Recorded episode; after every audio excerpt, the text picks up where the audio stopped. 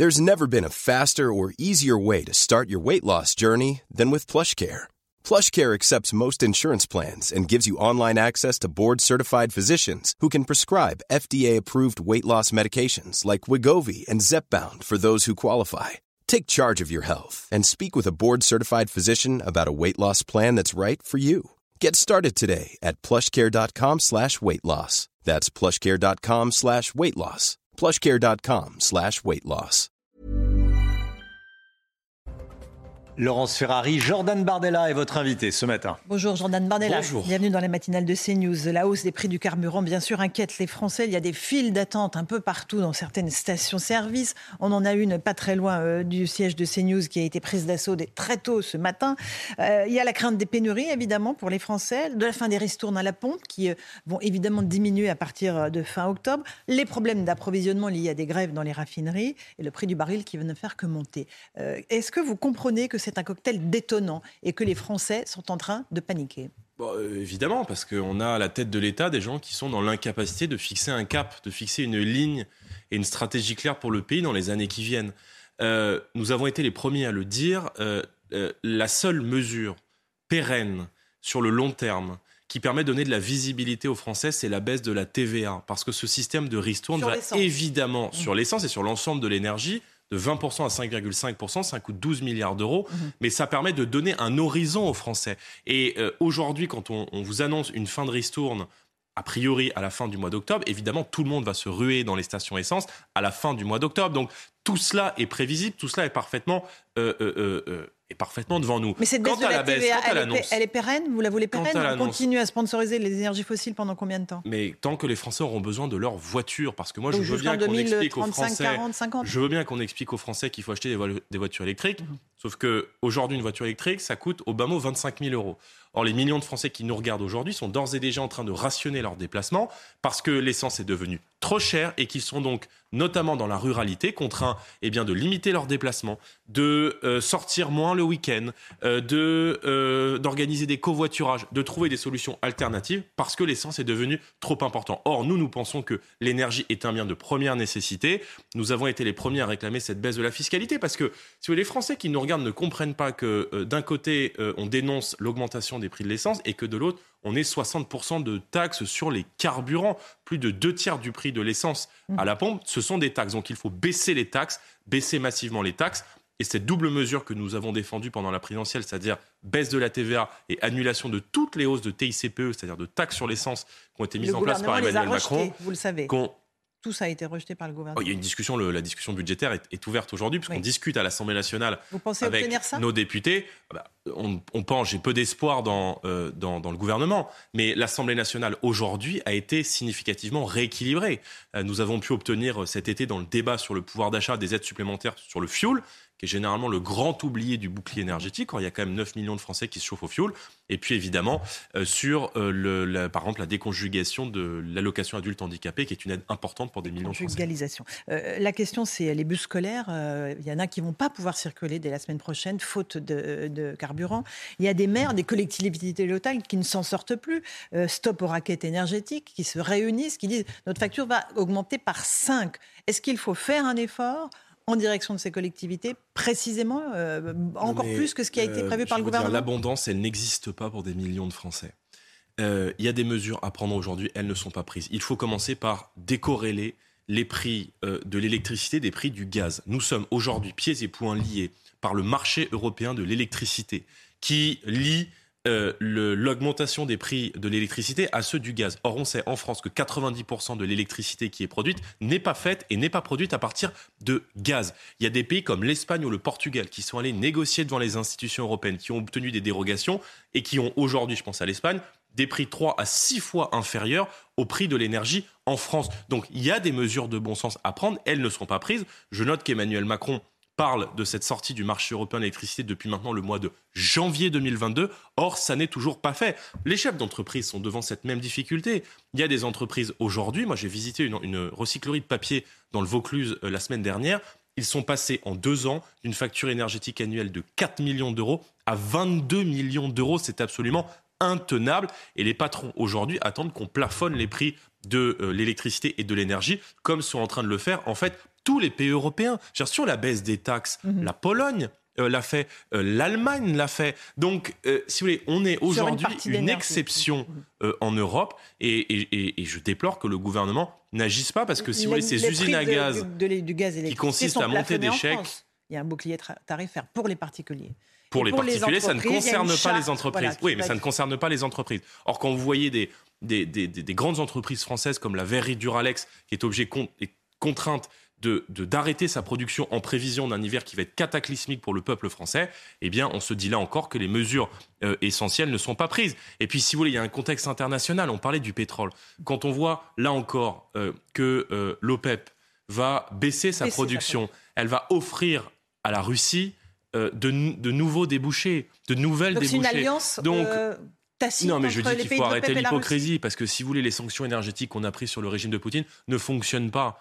La Russie a doublé ses excédents commerciaux elle a euh, euh, un gain de 40% sur ses euh, hydrocarbures et le pétrole qu'elle ne nous vend pas, en tout cas c'est ce qui est prévu dans les prochains mois par la Commission européenne, elle le vend à d'autres, elle le vend à l'Égypte, elle le vend à l'Inde, qui eux nous le revendent derrière, ne le revendent derrière avec une marge supplémentaire.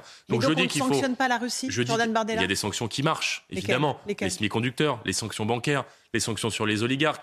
Mais voyez bien que les sanctions énergétiques qui consistent à nous mettre une balle dans le pied, à voir filer notre inflation pendant que de l'autre, la personne qu'on est censé sanctionner s'enrichit, si nos dirigeants ne voient pas là qu'il y a un problème, alors euh, euh, c'est qu'ils ne voient pas l'éléphant qui est en plein milieu du salon. Il y a une question d'approvisionnement en énergie. La France est obligée de se tourner vers d'autres pays que la Russie pour se fournir euh, en gaz, notamment l'Azerbaïdjan. Tout cela au mépris de ce qui se passe en Arménie. Oh ben bien sûr, ben voilà l'hypocrisie, c'est-à-dire qu'en fait on remplace le pétrole russe par le gaz d'Azerbaïdjan, dont personne ne dénonce les, atrocités qui sont commises contre le peuple arménien. Personne ne parle de cette sale guerre qui est menée par le régime de Bakou avec le soutien d'Erdogan. Et probablement que l'Union européenne ferme les yeux là-dessus et préfère, euh, comme je l'ai dit au Parlement européen, le gaz azéri au sang arménien parce que euh, la Turquie est un pays de l'OTAN et que l'Union européenne refuse de se froisser avec la Turquie, avec qui elle a des liens plus qu'ambigus depuis maintenant de nombreuses années et qui est pourtant un régime qui nous mène une guerre, y compris d'influence, notamment dans l'Est de la France. Vos confrères ont sorti une étude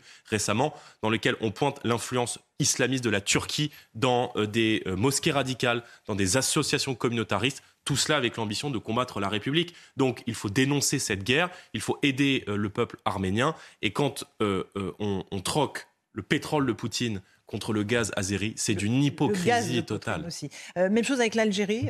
on préfère les contrats de gaz plutôt que les laisser passer consulaires. On a, vous pensez laisser tomber complètement cette idée C'est surtout que l'Algérie vend son gaz à l'Italie et que si vous voulez la posture de faiblesse dans laquelle nous sommes à l'égard de l'Algérie ne permet pas de faire des bras de fer euh, dans la matière. La question, c'est l'indépendance énergétique de la France. La France avait fait sa transition énergétique, ça s'appelait le nucléaire.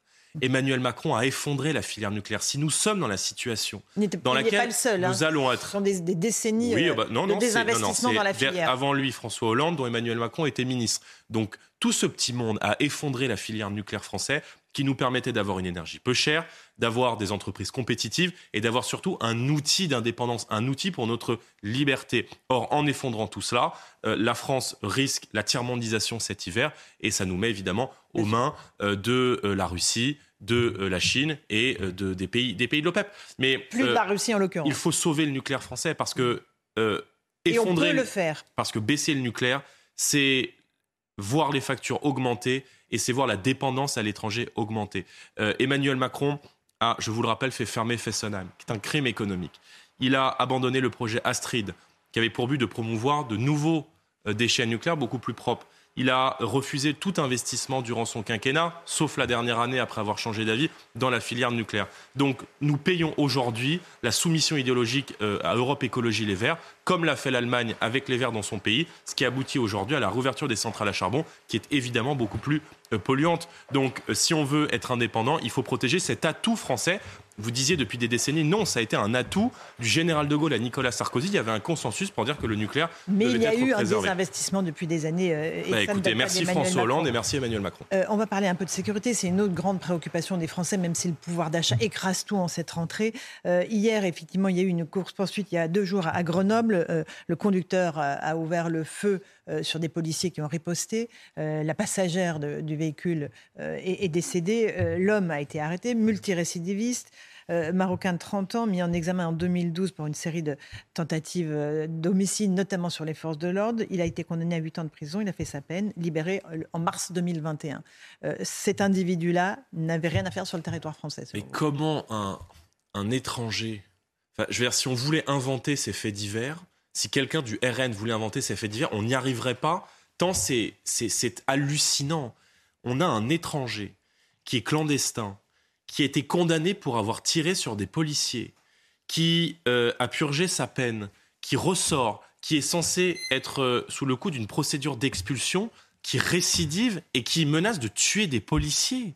Mais, mais dehors, les délinquants étrangers doivent être mis en, prison, euh, les délinquants français doivent être mis en prison et les délinquants étrangers dans l'avion. Il faut expulser tous les délinquants et criminels étrangers. Expulser, c'est protéger les Français. Sur le sol Comment Mais à chaque fois, ce sont les mêmes profils. Ce ne sont pas des refus d'obtempérer. Il y a dans notre pays un refus d'obtempérer toutes les 19 minutes. Ce sont des tentatives d'homicide. On cherche à tuer des policiers, comme on a cherché à le faire à Nantes il y a quelques jours. Et la passagère euh, euh, de ce chauffard qui est, euh, qui est décédé sous les balles des policiers, qui est responsable de cela? Est-ce que ce sont les policiers ou est-ce que c'est le délinquant criminel multirécidiviste qui met en danger sa passagère? C'est évidemment lui qui est responsable de tout cela. Donc pour protéger les Français, il faut commencer par expulser l'ensemble des délinquants et des criminels étrangers. Pardon, mais quand on vient dans un pays, on en respecte. Je pense qu'il faut rétablir la double peine mhm. et que qui a été supprimée par Nicolas Sarkozy qui euh, prévoyait l'expulsion de tous les délinquants et criminels étrangers. Quand vous arrivez dans un pays, vous êtes étranger, vous commettez un crime ou un délit, dehors. D'accord. Voilà, dehors. On vous envoie veulent bien le reprendre. Oui, mais enfin, croyez-moi, il y a des. Il y a des L'imam n'en a pas de laissez-passer consulaire pour le ah Maroc. hein. Non, le Maroc n'a pas Le Maroc, moi j'ai entendu le Maroc euh, euh, annoncer qu'elle attendait de savoir où était l'imam Hussein parce que, si vous voulez, l'ennemi public numéro un, en France, on, surveille les, les, gens qui ont des. Quand ils sortent pour le Covid avec des attestations pour vérifier s'ils ont bien coché la croix pour aller faire leurs courses, on fait voler des drones pour vérifier si les gens ont bien déclaré le bon métrage de leur piscine à la municipalité, mais on n'est même pas capable de surveiller un imam radicalisé. Donc tout cela n'est pas sérieux. La vérité, c'est que M. Darmanin s'agite beaucoup, mais que la sécurité et l'immigration sont hors de contrôle en France. Donc il faut, un, expulser les délinquants et criminels étrangers. Deux, il faut organiser le traitement de l'asile dans les ambassades et dans les pays de départ, parce qu'on voit bien qu'on est incapable aujourd'hui de traiter les demandes d'asile sur le territoire français. Et trois, il faut évidemment euh, conduire euh, à, leur terme l'ensemble des, des, OQTF, des obligations de quitter le territoire français. Quand on nous dit les États ne veulent pas les reprendre en retour, il y a des leviers diplomatiques qui existent, les visas, l'aide au co-développement, les transferts de front. Croyez-moi que si on dit à l'Algérie qu'on va couper les visas, l'aide au co-développement et les transferts de fonds privés, je pense qu'en un quart d'heure, l'ensemble des OQTF sont sur le tarmac de l'aéroport du Bourget. Les 50 ans du RN, anniversaire euh, en demi-teinte hier, pas de fête, l'atmosphère ne s'y prête pas. Le parti est toujours très euh, endetté, 23 millions d'euros de dettes. L'argent que vous allez toucher pour les... Un peu moins, euh, très bien. L'argent que vous allez toucher des législatives va arriver au mois de juin prochain. Est-ce que vous êtes au bord de la faillite? Non, on n'est pas du tout au bord de la faillite. Ça, ça fait 50 Malgré ans. vos 89 députés à l'Assemblée. Ça, ça fait 50 ans qu'on explique qu'on est au bord de la faillite. Or, 50 euh, ans après, nous sommes au seuil du pouvoir. Voilà. Et, je pense que la plus grande force de, Marine Le Pen est d'avoir transformé un, parti d'opposition, une culture de gouvernement qui a été euh, euh, sa plus grande réussite en 10 ans. On a été des, des précurseurs, des lanceurs d'alerte sur beaucoup de sujets.